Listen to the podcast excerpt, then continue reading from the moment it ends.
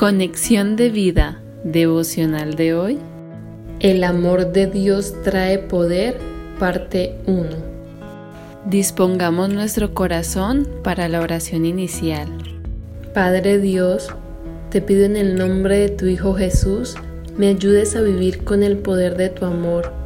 Llévame a diario a tener comunión con tu Santo Espíritu para así dejar fluir tu amor a través de mí un amor que es tan poderoso de convertir al pecador, de transformar al malvado y de dar esperanza al desanimado.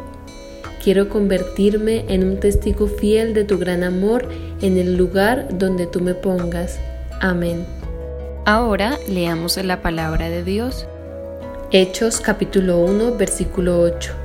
Pero recibiréis poder cuando haya venido sobre vosotros el Espíritu Santo y me seréis testigos en Jerusalén, en toda Judea, en Samaria y hasta lo último de la tierra.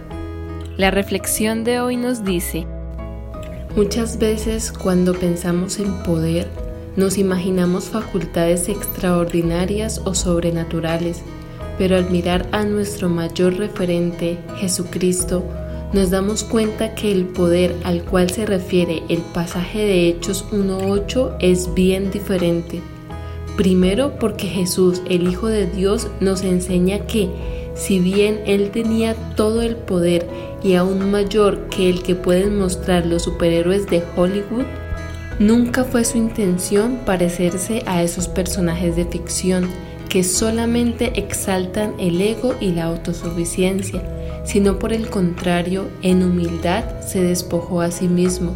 Filipenses 2, versículos 6 al 8 y más bien nos enseñó un poder aún mayor, el poder del amor, el poder de su misma esencia, un poder que es capaz de dar perdón, salvación, vida eterna, un poder que venció la muerte y que permanece para siempre. Al ver a Jesús vivir su vida diaria, notamos que vivía constantemente amando y vemos cómo ese amor impactaba y cambiaba vidas, sanaba enfermos, liberaba endemoniados, ayudaba a necesitados. En general podemos ver el poder del amor puesto en acción.